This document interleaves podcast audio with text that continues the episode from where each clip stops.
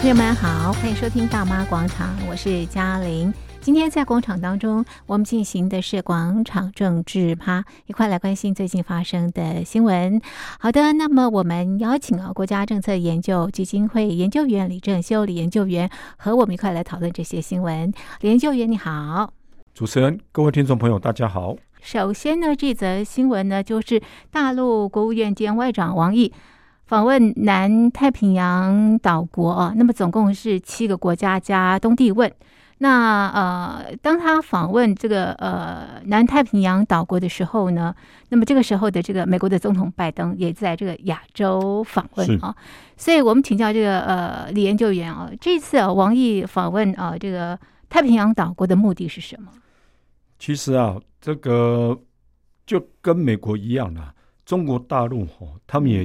积极的在推广、推动他们自己对外的一个影响影响力，特别是在政治、军事、外交上。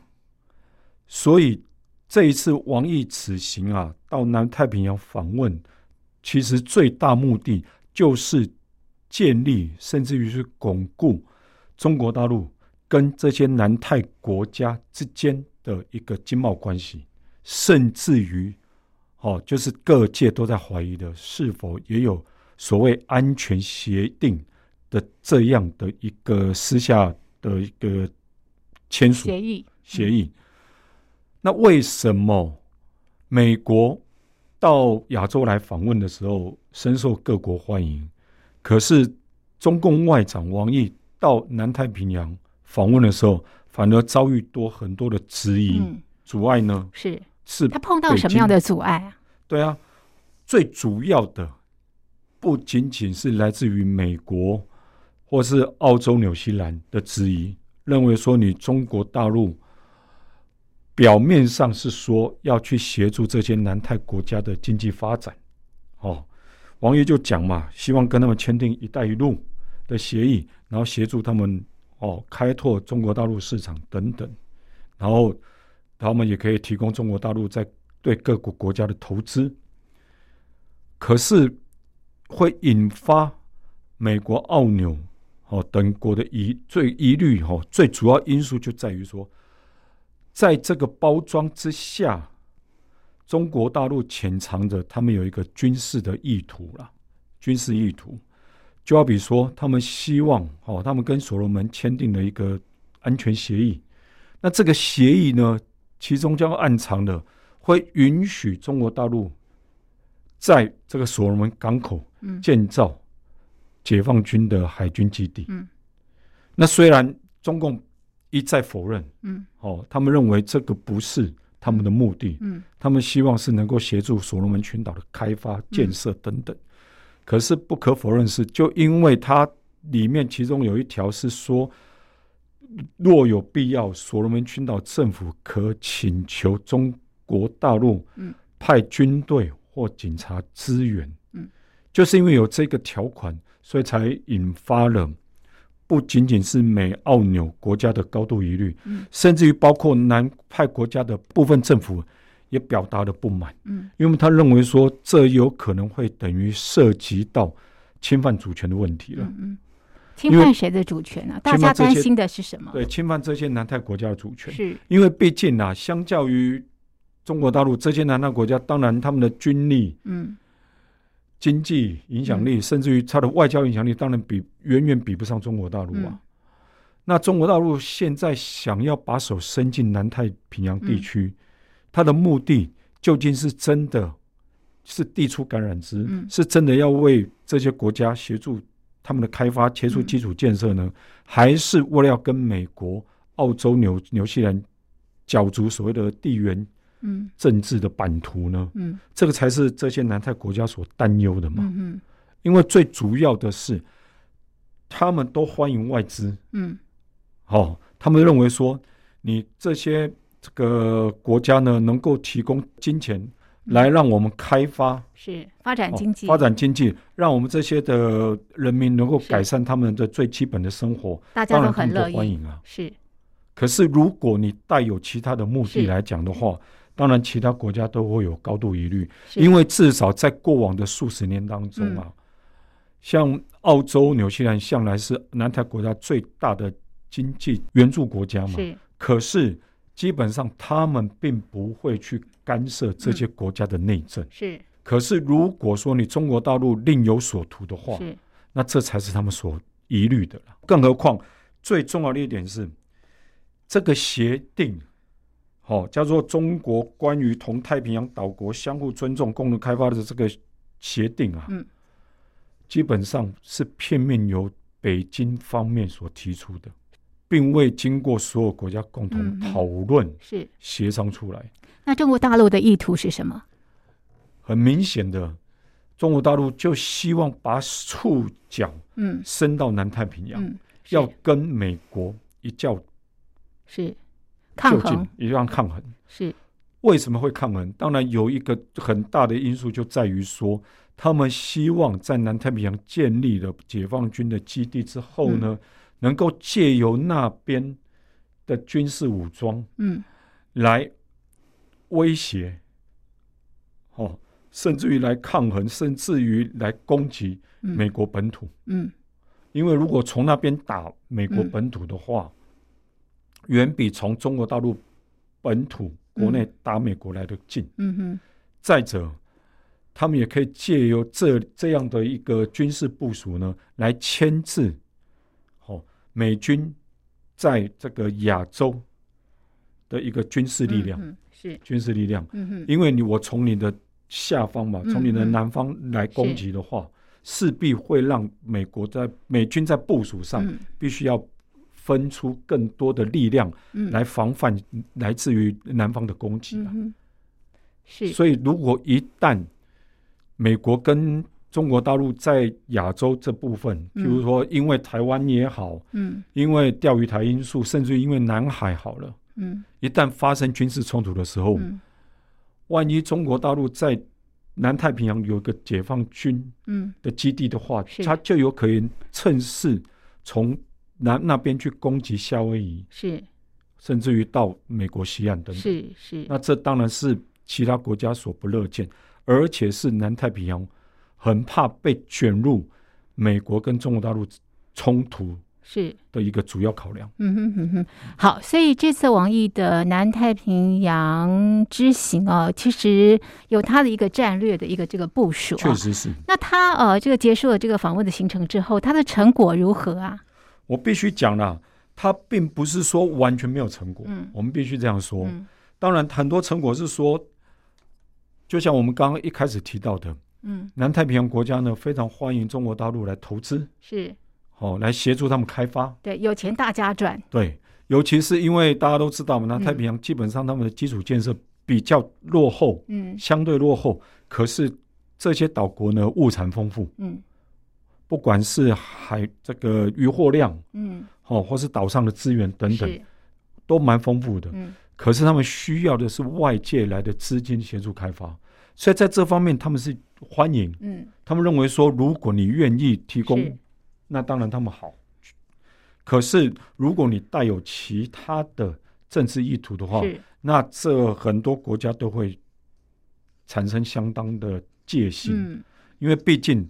除了他们不想卷入美国跟中国大陆之间的这个地缘政治较劲之外啊，嗯，更重要的是他们也不想哦沦为中国大陆这个军事哦外交上的一个有点是那个筹码棋子，嗯，哦，甚至于成为攻击澳洲、纽西兰的一个基地，嗯，这是他们不乐见的，嗯，所以我觉得成果。经济上多少会有一些成果，确实，嗯，可是要达到哦，他们所要所设想的一个战略目标跟外交目标啊，嗯，这次我们可以说王毅是铩羽而归啊。嗯哼哼，好，这个谈经济可以，但是谈到这个军事啦，这个安全啦，这个呃南太平洋这个岛国呢，基本上呢都不愿意碰触这一块啊。是的。那所以呃，如果说王毅此行呢是希望能够呃这个呃为中国大陆呃在南太平洋战略部署的话，那这个部分他是没有达成的。确实，尤其是我个人觉得说，中国大陆要检讨的哈，他其实他不能一味的指责为什么其他国家会对中国大陆的这样的一个动作哦，这样的一个行为，嗯，产生高度高度警戒。那最主要，那你必须要检讨为什么美国、澳洲、纽西兰人家去，嗯，为什么其他国家没有这样的疑虑，反而对你所作所为会有这样的警戒？嗯哼哼哼。哦，这个是中共领导人必须要检讨的。嗯哼哼。因为毕竟很怕你们来了之后，是把我们当成。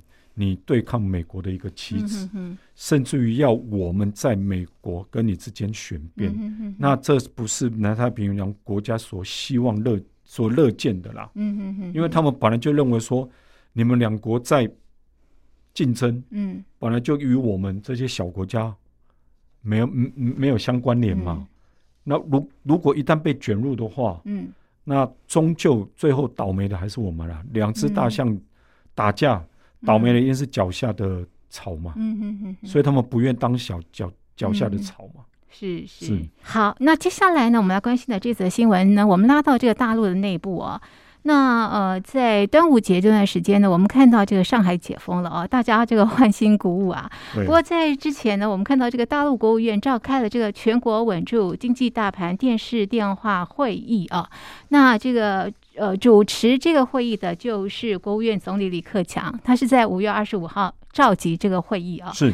那这个规模还蛮大的哦，这个十万人啊，各省市县级的这个官员都参加了，主要呢就是为了这个旧经济。是，有人说呢是两个太阳在较劲，另外一颗太阳呢就是习近平啦，你怎么看？是的，很明显的啦，这次上海封城啊所造成的后续影响是，其实还在燃烧着。嗯哼，这个影响哦，其实不仅仅是在。经济上是还有哪些层面？甚至于政治层面上，嗯，都有造成现在是中共无法想象的后果。是怎么说？为什么在政治上也发生了一些影响？是因为这一次的上海封城呢、啊，无预警的封城哦，让上海居民，大家都知道，上海居民一向来嘛，都是认为说，只要好好赚钱，好、哦，我不仅能够改善生活，我的整个生活条件都能够。提升，所以基本上过往他们对于中共的政策，基本上抗拒的心理其实不会那么高，其实不会那么高。可是这次封城，只是短短的一两个月这样的封城哦，结果导致很多上海人嘛，对于整个中国共产党的信心完全崩溃瓦解，甚至于很多很多人都说了，他现在解封的第一件事都希都想思考移民，是。好润学，对对对，哦润学是。那为什么会这种情况？当然就是因为整个经济都面临相当严峻的考验嘛。是，否则自由。对啊，除了自由以外，他会他会认为说，政治自由他们不谈的，因为这个根本没办法，因为你你手无缚鸡之力，你根本没办法跟掌握这么庞大的军队跟公安的。中共相抗衡，可是至少人身自由在毫无预警之下，对，是被剥夺了，是彻底被剥夺。嗯，所以这也是为什么很多上海居民发出了很多的无奈的声音。嗯，那既然无法撼动，他就那就只好用脚走路嘛，嗯，是用脚选择，嗯，自己想要去的地方。嗯，那为什么会造成这样的情况？当然就是因为整个经济情况，嗯，不乐观嘛，嗯。尤其中国大陆在第一季的经济前景，基本上不是像他们所预测的这么好。是有多惨啊？因为他们第一季的的成长率比上一季来讲，大概下滑了百分之十，哎，十个百分点左右。是看似不多，嗯，可是实际上对中共来讲是一个打击。嗯，因为这样的话，今年他们想要达到。成长率达到百分之六的这样的一个目标，基本上是达不到了，几乎基本很难的。嗯，哦，尤其是你现在的这个疫情哦，各地疫情还在延烧着。嗯，虽然像北京或天津的这些城市呢，不会像上海，因为他们得到上海这次教训，嗯，不会像上海这么样的全面性的封城。嗯，可是因为习近平下令。要清零，嗯，所以使得很多人民的、嗯。不管是经济生活，嗯、或是生一般的生活，都受到干扰跟阻挠、嗯。是。那在这种情况之下，你要让整个经济恢复到以前的这样的一个生产规模，是不可能的，嗯、是不可能的。嗯。所以李克强他就说，现在的这个经济危机啊，比这个两年前更加严重。确实。所以这也是为什么总理李克强他必须要在五月二十五号。特别召开了一个全国稳住经济大盘的一个视讯会议了。是，全国两千八百四十四个区县都参加了。对啊，有将近大概十万的嗯官员都参加了，从高层到下面，而且我们根据这个资料显示，很多的中共高层也都。参加了，当然除了习近平以外，但参加了之后麻烦了，不晓得要听谁的。对，习大大说要这个清零，但是呢，李克强说要救经济。对，可是问题是我坦白讲哦，清零跟救经济很大层面上其实是冲突的啦。是，因为如果你要清零，就必须限制人民的活动，是，不管是经济上或是一般生活的活动。对，那如果你要救经济，就顾不得清零了，嗯哼哼哼，哦，顾不得清零了，嗯、你必须要有一个与病毒、嗯、病毒共存的这样的一个心理准备，是哦，心理准备。那这种情况之下，那当然官员就不知道说，到底应该听习大大的，习大大还是李克强？李克强呢？一个打坦白讲啊，大家都知道中国大陆目前的这个经济状况下滑、啊，嗯。而且面临很多的危机啊，嗯，不管是地方财政问题啊，嗯、尤其很多地方财政都上报啦，嗯、像那个北京要，向国务院要款啊，嗯、要钱啊，是可是李克强都说了，能给的都给了，是不能给的，你各地方政府要自己想办法。啊哈，是。问题是在过往。很多地方政府为了要把这个经济规模打造的漂亮，是。经济数据打造的好，对，能卖的土地都卖了，是。能租出去的土地都是。都都都租出去了，能开发的、能利用的地方都做了，所以现在各地政府很多地方政府基本上是已经没有办法了，对啊，就沦落，杭州就是巧妇无米之炊的这种窘境啊。因为他们生不出钱，嗯，至多可能收的的财源等等，至多就是给这个公务员的薪水嘛，是，可能也没有多。啊，如果再没有多，你就不可能刺激经济。你政府上的投资，嗯，来自于政府的投资少的话，嗯，你就没办法刺激民间，嗯，有提供更大的消费跟投资欲望，是，因为他们担忧。政府一旦不愿意投资，那就表示经济状况不好嘛。是，那经济状况不好，大部分人呢会把钱放在口袋里，是，以免一旦生活出出现问题，消费会比较保守了。对啊，他口袋还有钱能够生活。嗯、是是，哎，不过李克强在这次的这个十万人的这个会议当中哦，他提到什么样的方式呢，来救中国大陆的经济？其实他有提到了，他说了。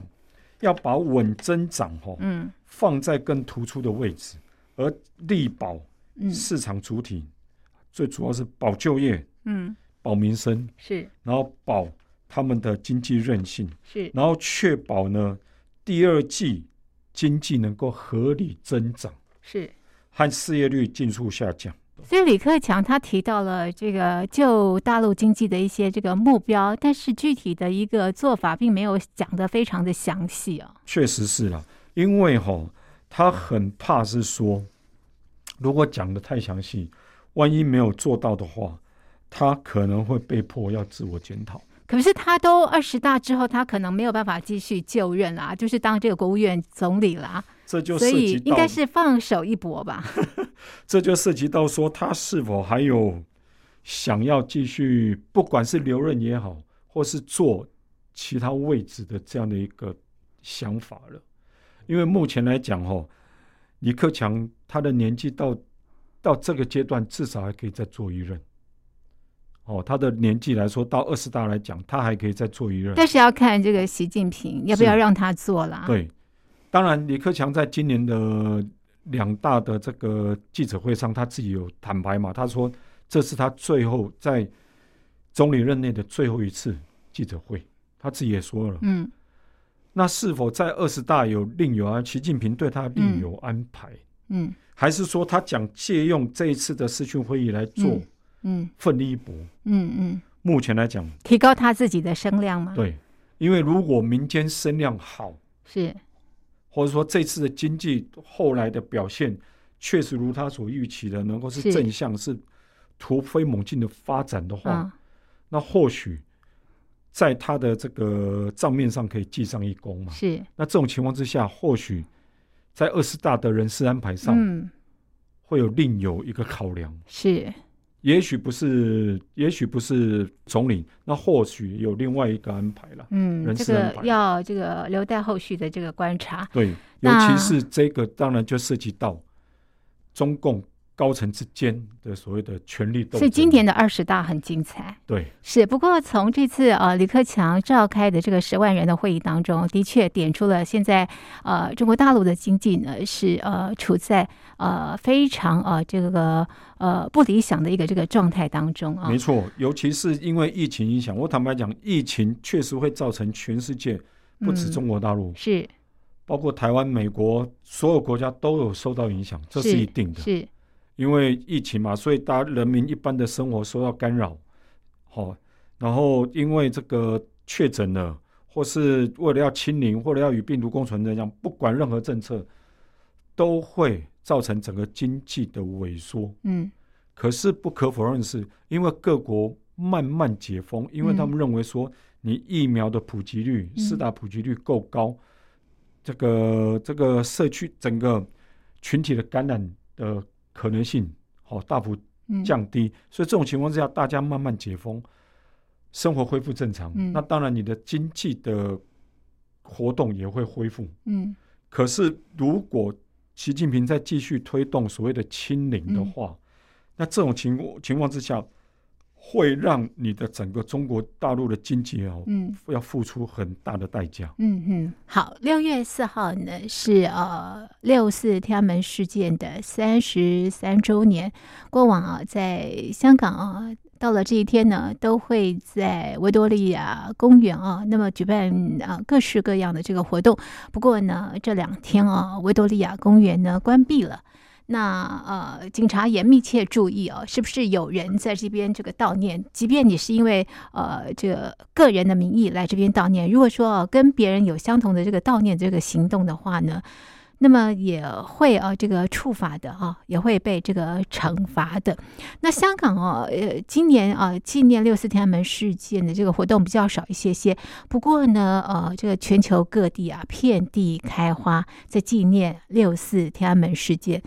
李研究员，你怎么看？我必须讲了，香港政府哦，为了等于有点彻底限制香港居民来悼念这个六四的这个纪念日啊，就干脆嗯，将维多利亚公园啊、维多利亚港干脆就直接关闭了。对，好，不让一般的居民在那里做这个群聚。对，从六月三号关到六月五号。是，所以以往呢。哦，在那边举办那个烛光晚会的这个场地啊，当然就不可能了。是，那尤其在现在香港非常风声鹤唳的这样的氛围之下，嗯，即便是异议人士，他们也只好暂时，嗯，哦，最至多啦是在网络上发声，嗯，脸书啦，或是在一些这个网页上留下这样的字句，嗯，哦，悼念，以免啊。自己的安危遭受到威胁，嗯，这个我们能够体体会了，我们能够体会。不过，阻止香港人悼念、纪念六四，不代表你中共就能够封锁其他地方、嗯、其他国家。好，同时在为六四的事件、天安门事件来发声。嗯，好比说在台湾，台湾六四的当晚，嗯。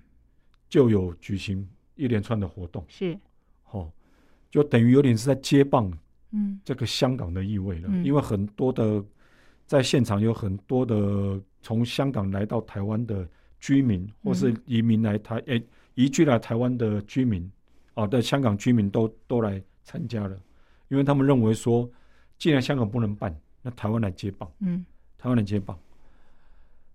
中共，我们必须要提醒中共领导人呐、啊，你越封锁，只会引发更多的人的好奇。就好比说，你说好、哦，网络上不能打“六四”这两个字，这两个字一打上网络，你所搜寻到的结果是一片空白。嗯，那这样的话，一般人当然会引起好奇，啊说：“嗯、你六四到底发生了什么事情？”嗯、尤其是。哦，当时这个在这个香港大学，他们有一个所谓的民国国之殇的一个雕像，现在也在台湾重新复刻嘛。嗯，哦，重新复刻，然后是包括了美国、加拿大、英国、德国、捷克、日本、澳洲、纽西兰，那这些地方都接连的接棒的举办的纪念六四的活动，嗯、所以可见得。你中共越封锁，嗯，其实只会引起更多人的不满，只会让更多人越想参加这样的活动，嗯、因为要让六四的精神继续延续下去。嗯哼，其实啊，中共呃最不喜欢的就是到了这个六四的这一天呢，大家群聚在一起啊，悼念这个事件。对，那我觉得，如果说你不希望大家在这个事件啊，那么呃。呃，集合起来啊，悼念当时罹难的这个民主人士的话，我觉得你就公布真相嘛，对不对哈？大家知道真相之后，其实就不会在这一天啊，这个呃聚集起来，那么从事各式各样的这个活动。我坦白讲啦，对于习近平来说，因为毕竟一九八九年六月四号的前后的那样的民主运动哦。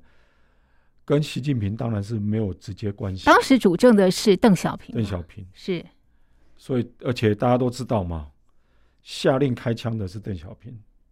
哦，当时的总理是李鹏。嗯，那你作为一个后辈的领导人，照理说，你们所在乎的应该是人民，而不是你这些所谓的这个前辈的历史定位等等。那如果你能够坦然的面对这样的历史，让人民知晓当年发生发生了什么事情，那人民当然就不会更好奇嘛，这么好奇啊！是，而且很多年轻人，因为我个人能够，我个人知道啦，中国大陆中共他们所要做的方式是什么？就是要用抹灭历史的方式，嗯，抹去这段记忆。嗯因为他们认为说，你有这段记忆的人会慢慢凋零，嗯，然后在这样的历史上，你没有一旦这样的教科书上或是网络上、报章杂志上没有这样的历史的话，你将来长大的小孩，你也当然就不会知道，然后自然而然，这以后这段历史就会让慢慢淡忘。嗯，可是不要忘记了，当年这样的事情是非常震惊全球的。嗯，尤其是当年各国透过了电视转播，第一时间就看到天安门发生了什么样的事情。嗯，而且还有很多口述历史都留下来，而且还有当时罹难者的家属所做的笔记啊，所做的所做做下的记录等等，这些都不是你中国共产党所能够一手操控，嗯。所能够一手抹灭的了。嗯嗯，所以在这种情况之下。你倒不如坦然的去面对自己曾经犯下的这个错误，嗯、是面对这样的错误去反省，然后还给人民好一定的这样的一个政治自由。嗯，那这种情况之下，或许大家反而会去理解到说，哎，原来你跟过往的中国领导人是不一样的。嗯，因为你愿意去面对人民。嗯，否则你一味跟人民。产生越大的距离的话，嗯，越大的疏离感，其实并不会让人民爱戴你，嗯，也许会畏惧你，因为畏惧你是因为你手上的权力，嗯，你有军队，你有公权力，可是并不会尊敬你。嗯，因为你所作所为并不是为了人民，而是为了只为了你在乎你自己嗯。的那一群掌权者。嗯、是在三十三年前啊，六四天安门发生的时候，那么当时啊。呃，中共的领导人呢，选择用暴力维稳的方式来统治这个国家，是直到现在，现在主政者呢是习近平啊。我们看到从疫情啊到这个新疆事件，习近平是不是也在使用暴力维稳的方式来统治这个中华人民共和国？确实啊，我们不得不说了，习近平哦，跟他前面的胡锦涛或是江泽民最大不同。在于说，他敢用政府的力量去镇压人民。香港的例子大家都看到了，那是一个活生生的例子。那至于现在新疆还有少数民族，甚至于西藏所面临的问题，都是现在世人慢慢正在去挖掘的。那习近平为何敢这样做？很显然，跟他过往的出身背景，哦，因为他在这个文化大革命曾经遭受这样的迫害，所以他知道说，唯有确实的牢牢掌控权力，才能让人民驯服。所以，习近平目前大家为什么认为说他远比前两任领导人来的残酷，来的残暴？是有原因的，是有原因的，因为习近平不惜用政府的暴力，嗯，来镇压人民的声音，来镇压人民的声音。像现在大家知道了嘛，新疆的这个集中营，嗯，好，美其名是所谓的这个改造学校，可实际上就是要摧毁维吾尔民族特有的文化嘛，跟他们语言嘛。他们就是要把它汉化，可是我们必须要了解，每个民族有他自己的一个特色。嗯，你要他接受中华人民共和国，不应该用这种残暴的手段，而是应该用你一个比较好的文明的方式啊，不是吗？嗯，你要让人驯服，并不是用用这种残暴的手段呢。大家都知道啊，秦始皇用残暴手段，结果秦始皇只有秦朝只有三十几年的历史嘛。以德服人，你才有办法让人民对你心悦诚服啊。嗯，OK，好，这是啊，我们今天在节目当中呢，和所有的好朋友讨论的新闻。那么我们的节目呢，就进行到这里。非常谢谢听众朋友您的收听，也谢谢研究员您的分析，谢谢您，谢谢主持人，谢谢各位听众朋友。